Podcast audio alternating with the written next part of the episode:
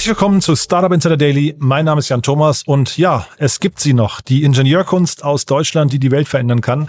So zumindest mein Eindruck bei dem folgenden Gespräch. Bei mir zu Gast ist Felix Pörnbacher, Co-Gründer von Deep Dive und er war schon mal hier zu Gast vor ziemlich genau einem Jahr und da haben wir über das gleiche Unternehmen gesprochen, aber eben noch zu einem völlig anderen Level.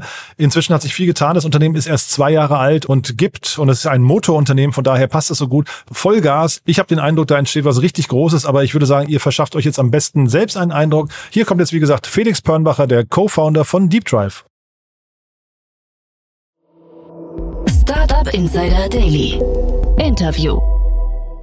Cool, ja, da freue ich mich sehr. Felix Pörnbacher ist wieder hier, Co-Gründer von Deep Drive. Hallo Felix. Hi Jan, freut mich. Ein, äh, ein Timing wie, wie ein Präzisionsuhrwerk. Man könnte fast meinen, ihr habt was mit hochpräziser Technik zu tun. Absolut. Vor einem Jahr warst du hier bei uns zu Gast, ne? Ich glaube März 2022, ne? Absolut, ja, so sieht's aus. Und jetzt ein Jahr später sitzen wir wieder hier. Genau. Und es ging beide mal um eine Runde. Ne? Glückwunsch erstmal. Ähm, beim letzten Mal war es, glaube ich, die die, die Seed-Runde, wenn ich es richtig weiß. Ne? Das war genau, ein bisschen richtig. mehr als, eine, äh, als, als vier Millionen Euro.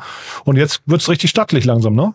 Absolut, ja. Wir ähm, hatten gar nicht geplant, so schnell schon wieder ins Fundraise zu gehen, aber ähm, die, die Kundennachfrage war da, die Projektnachfrage war da und äh, um die Nachfrage zu bedienen, müssen wir hochskalieren und äh, dementsprechend konnten äh, und mussten wir dann aber auch äh, früher wieder raisen als gedacht.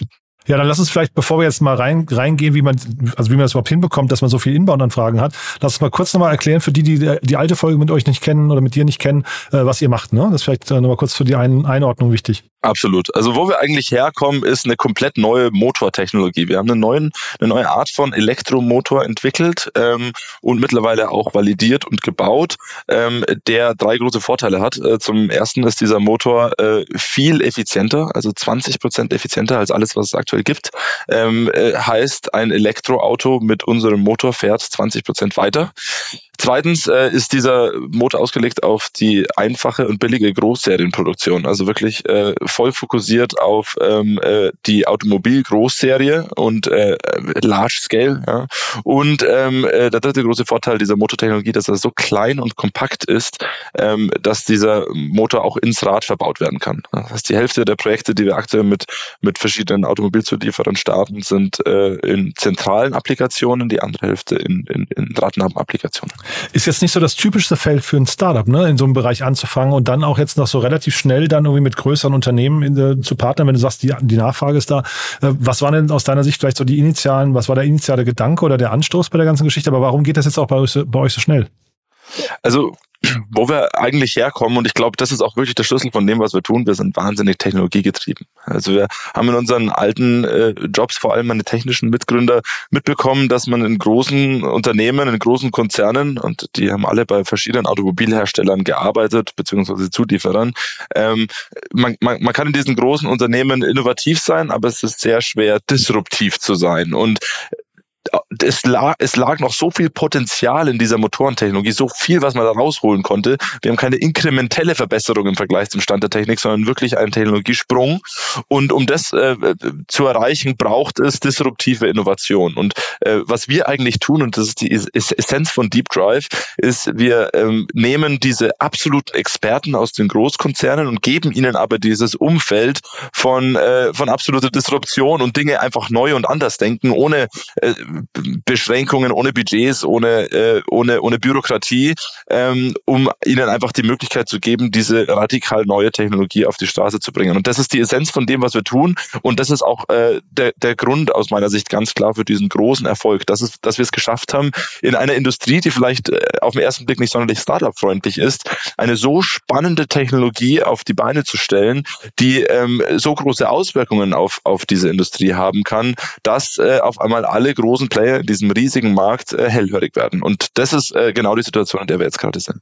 Also ich will mit dir jetzt nicht die Lebensläufe eurer Top-Experten durchgehen und gucken, bei welchen Unternehmen die vorher waren, aber das klingt so ein bisschen nach einer Bankrotterklärung für die Großunternehmen. Ne? Das klingt so, als disruptiert ihr eigentlich deren Innovationsmodell. Das würde ich gar nicht unbedingt sagen, weil ich glaube, ähm, ganz viel ist äh, Symbiose bei dem, was wir tun. Und äh, äh ich vergleiche das immer so schön und äh, das, das, das hat man öfter in der Industrie, den Vergleich zwischen dem Schnellboot und dem Tanker. Ähm, und um den Ozean zu überqueren, brauchst du den Tanker. Ja, und das ist in dem Fall der, der, der, der große Konzern.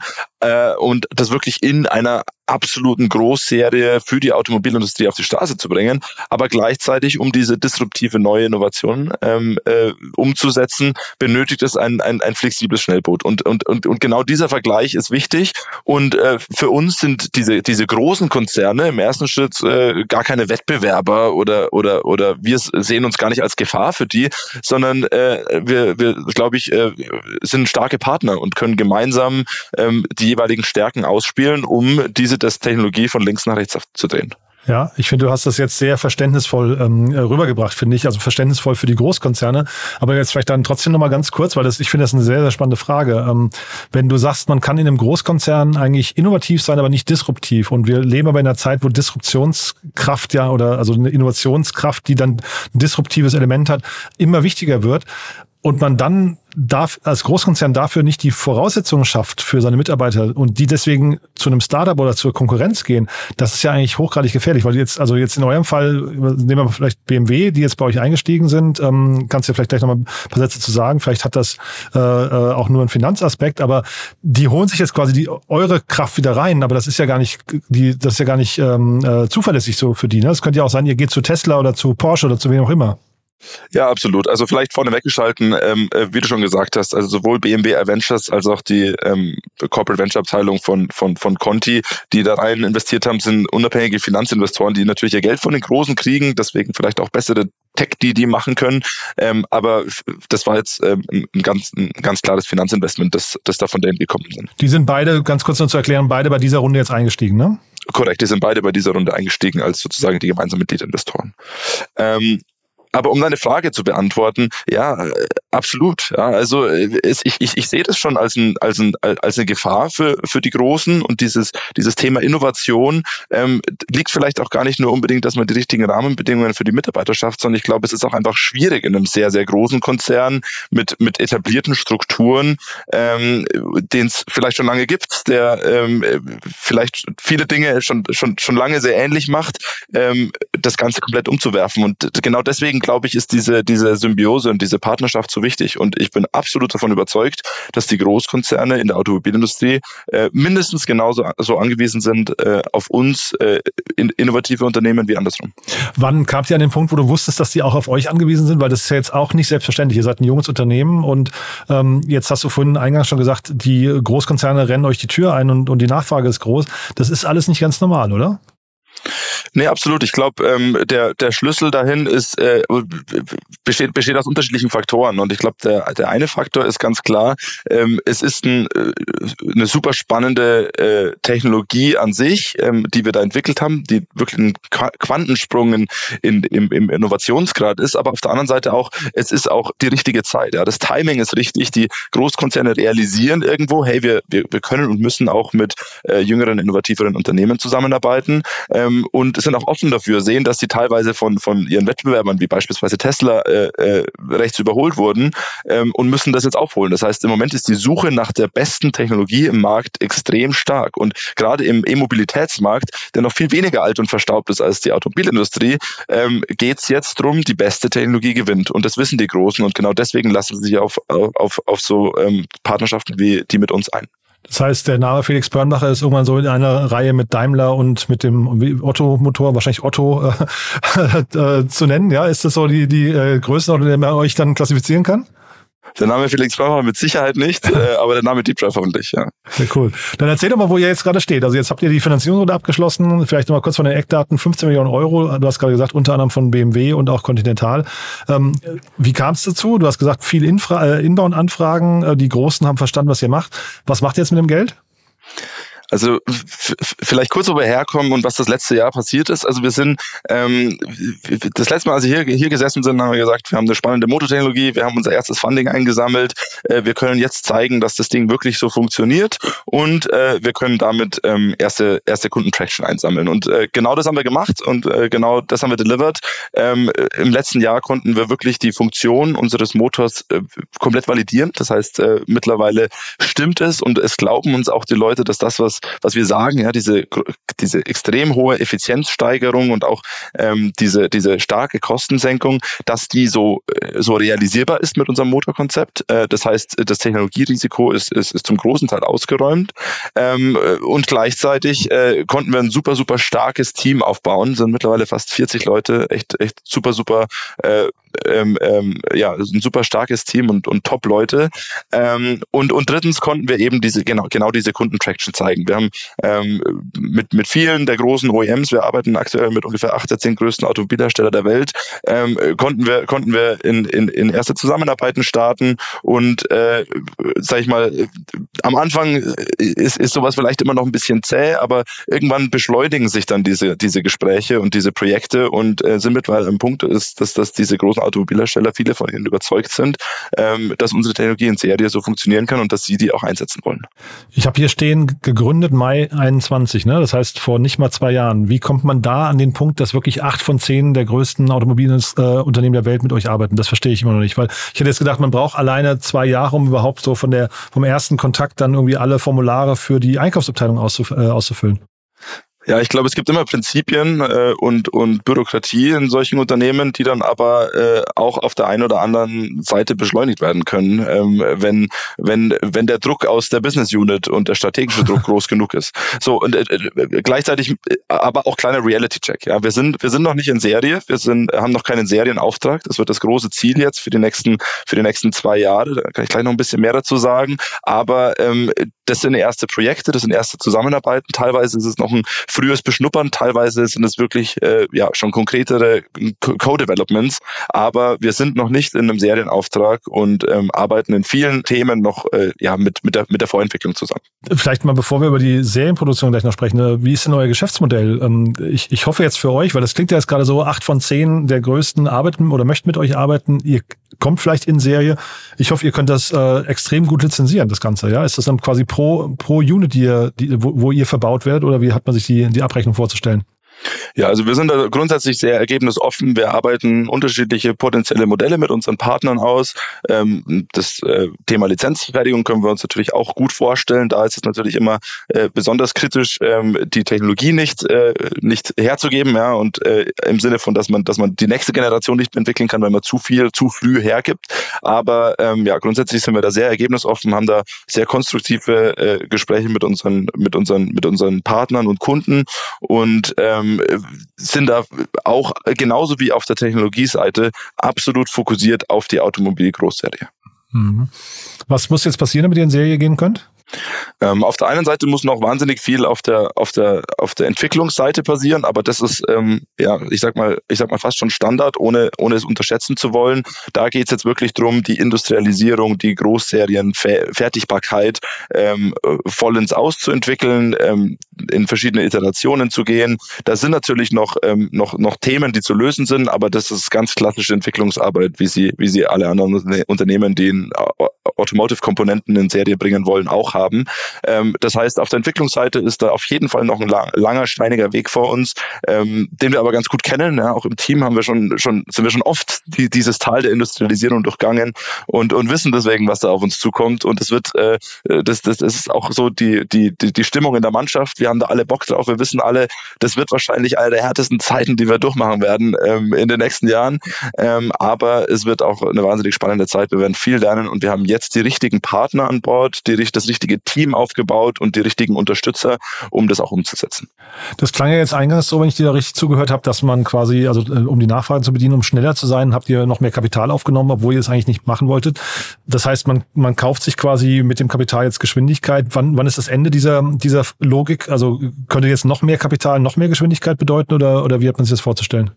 Ja, das ist immer so ein gewisses Ausbalancieren. Da spielen natürlich noch verschiedene andere Faktoren rein, wie, wie sehr will man, äh, wie sehr will man diluten, wie hoch will man die Bewertung jetzt schon treiben und verschiedene andere Faktoren. Aber ganz grundsätzlich, äh, ja, mehr Kapital ist, äh, ist in unserem Fall auf jeden Fall äh, besser. Ja, aber ähm, die, die, die 15 Millionen, die wir jetzt eingesammelt haben, bringen uns auf jeden Fall so weit, dass wir erstes Jahr den Commitments mit Kunden gewinnen können. Wo sind eigentlich die Grenzen von eurem Modell? Also ähm, das ist jetzt quasi eine Antriebstechnik, die ihr da baut. Ja, ähm, äh, wie universell ist die einsetzbar? Ziemlich universell. Also die, die Motortechnologie selbst ist äh, komplett skalierbar von, von elektrischen Kleinstfahrzeugen, ja, wie man sie vielleicht von äh, einem Renault Twizy kennt äh, und irgendwelchen kleinen Cityblitzern, ähm, bis hin zu, äh, zu großen SUVs ähm, und, und sogar ähm, Nutzfahrzeugen. Also äh, grundsätzlich sehr skalierbar. Äh, wir sind da auch relativ opportunistisch, weil diese Technologie auch sehr, sehr ähnlich ist für die unterschiedlichen Anwendungsbereiche. Aber ganz klar werden wir uns in den ersten, ersten Kundenprojekten auf, auf gewisse Segmente fokussieren. Und diese 20% Effizienzgewinn, ist das schon das Ende der Fahnenstange? Diese 20% Effizienzgewinn, da geht, da geht sicher noch ein kleines bisschen mehr, aber vielleicht da kurz zur Beschreibung, wo die herkommen. Weil ganz viele Leute, die ein bisschen technisch versiert sind, sagen, hey, äh, wie, wie, wie, wie könnt ihr denn 20% erreichen? ähm, ein Elektromotor hat doch schon 95% Wirkungsgrad. Wenn man da irgendwie 20 Prozentpunkte draufschlägt, dann sind wir irgendwie bei 115% und das geht ja nicht. Ähm, und ist auch richtig. Ähm, diese 95% Wirkungsgrad, die heutige Elektromotoren haben, haben sie aber im optimalen Betriebspunkt. Ja, und ähm, wenn man dieser optimale Betriebspunkt ist bei den meisten, äh, bei den meisten E-Motoren irgendwie, wenn du auf der Autobahn unterwegs bist und von 140 auf 160 hoch beschleunigst. Und äh, wenn wir uns mal selber fragen, äh, was die meiste Zeit, äh, im, äh, die wir Autofahren passiert, dann äh, ist das eben keine Beschleunigung von 140 auf 160 auf der Autobahn. Und ähm, in realen Fahrzyklen vor allem, wenn man sich nicht nur den E-Motor anschaut, sondern auch das Getriebe und die Leistungselektronik und alles, was dazugehört, ähm, liegen heutige Effizienzen eher bei um die 70 Prozent. Und dadurch, dass wir über unseren Direktantrieb kein Getriebe haben, dadurch, dass unsere Peak-Effizienzen, unsere Top-Effizienzen viel näher an den Betriebspunkten sind, die man in realen Fahr Fahrzyklen verwendet, liegt unsere Zykluseffizienz bei über 90 Prozent, bei weit über 90 Prozent. Und genau daher kommt diese 20 Prozent Steigerung. Das heißt, um deine Frage zu beantworten, bei 100 Prozent ist Schluss und äh, ähm, es gibt praktisch ein, ein, ein, ein, ein, ein Glas-Ceiling, aber ähm, diese, diese Steigerung und das, das, das ist eben diese Verdeutlichung von, von, von 70 Prozent auf über 90 Prozent ist so exorbitant hoch, dass es eben so viel Aufmerksamkeit in der Industrie erregt. Mhm. Du hast ja eben schon von der Lizenzfertigung und den möglichen Gefahren daraus ähm, gesprochen. Wie gut ist das Ganze denn überhaupt patentseitig absicherbar? Ja, das ist ein ganz großes Thema für uns als Hochtechnologieunternehmen und das ist ein Thema, mit dem wir uns sehr früh beschäftigt hatten. Ich glaube, die ersten Anwälte noch, noch, noch, noch bevor wir, noch bevor wir mit äh, Gesellschaftsrechtlern zur Gründung gesprochen haben, haben wir mit Patentanwälten gesprochen, ähm, wie wir, wie wir uns da am besten aufstellen. Und ähm, für uns ist das ein, das ein äh, Riesenthema von Anfang an gewesen. Ähm, schon äh, ganz früh haben wir erste Patente angemeldet. Also wir sind nach den ersten drei, vier Monaten Entwicklung ähm, schon in, früh in eine Anmeldephase übergegangen, um eben diese Grundtechnologie zu, zu ähm, patentieren und abzusichern. Ähm, mittlerweile sind unsere Grundlagenpatente sogar schon erteilt. Also wir haben ähm, eine extrem gut abgesicherte ähm, äh, Technologie und äh, viele weitere Patentfamilien ähm, bereits angemeldet. Das heißt, wir haben ähm, wir, wir, wir haben da einen echt super guten Stand und äh, profitieren dann da, davon natürlich extrem. Äh, auch basierend auf unserer Erfahrung von den vorherigen Jobs, wo wir eben schon viel ähm, mit, mit Patenten gearbeitet haben und den super Patentanwälten, die uns beraten. Ich kann mir ja vorstellen, dass für euch dann als forschungsintensives Unternehmen wahrscheinlich auch Cybersecurity total wichtig ist, oder? Absolut, ist ein ganz großes Thema. Ähm, wir haben äh, eine eigene, äh, schon, schon jetzt, wo wir irgendwie 30 Fulltimes sind, ähm, haben wir eine ganze Stelle äh, für, für IT, System Admin und, und Cybersecurity, die sich genau um, diese Themen kümmert. Mhm. Und hast du denn Sorge? Ich meine, das ist ja auch eine Riesenchance. Ne? Jetzt also Patente bedeuten, man kann es irgendwie absichern, hoffentlich weltweit, hoffentlich, äh, sagen wir, äh, vollumfänglich. Aber hast du denn trotzdem Sorge, dass das hinterher mal euer größeres Schlachtfeld wird, dass dann irgendwie aus, aus Fernost oder so irgendwie, äh, ne, damit man hört ja jetzt relativ häufig von A, Hackerangriffen, aber B auch so Copy-and-Paste-Attacken, dass das mal für euch irgendwie ein Problem wird? Ja, also ähm, ganz klar, ähm, das ist was, wo wir sehr vorsichtig sind, ähm, wo wir sehr gut aufpassen, wo wir extrem gut abgesichert sind, aber absolut. Ja, ich, ähm, ich bin, ich, ich glaube nicht, dass das ein, ein do or die ist für uns, weil, äh, und das ist extrem langweilig in so einem ähm, Podcast, jetzt Elon Musk zu zitieren als Mobility-Startup, aber äh, es ist einfach so, ja, ähm, äh, ähnlich wie bei Tesla, die Patente verschaffen uns den Vorsprung, ähm, aber am Ende sind es nicht die Patente, die uns erfolgreich machen, sondern die Innovation und die Technologie, die wir immer konstant weiterentwickeln. Und darauf ruhen wir uns auf keinen Fall aus. Und weil du jetzt schon Elon Musk anru äh, ansprichst, wenn der jetzt mal anrufen würde und würde sagen, hey, ich möchte euch übernehmen für und jetzt nennen wir über eine Zahl ab, wann du schwach wirst? Ich glaube, das dauert sehr lange, bis wir schwach werden. Also, okay, wir, cool. wir, wir, haben schon verschiedene ganz klar, ich meine, für viele Player in der Industrie sind wir erstmal irgendwie ein sehr klassisches Übernahmetarget. Ja. Wir haben ein super starkes Team, wir haben eine extrem starke Technologie, die wir auch noch patentiert haben. Ähm, das äh, möchte sich der ein oder andere sicher billig einkaufen, aber das ist nicht unser Ziel und äh, das ist auch nicht der Grund, warum wir jetzt, äh, warum wir jetzt, äh, sag ich mal, strategische Investoren in dieser Runde mit an Bord genommen haben. Äh, wir glauben wahnsinnig stark an dieses Unternehmen und so wie wir aufgestellt sind, sowohl von der technologischen Seite als auch der strategischen Seite und jetzt eben auch dem Cap-Table, ähm, sind wir davon überzeugt, dass wir dieses Unternehmen als Standalone-Unternehmen echt groß machen können. Ich nehme das schon mal als Teil der Verhandlung mit Elon Musk, was du gerade gesagt hast, ne? dass wir jetzt schon mal rausrufen in die Welt, wir sind eigentlich kein Übernahmetarget, finde ich, finde ich super. Das ist richtig.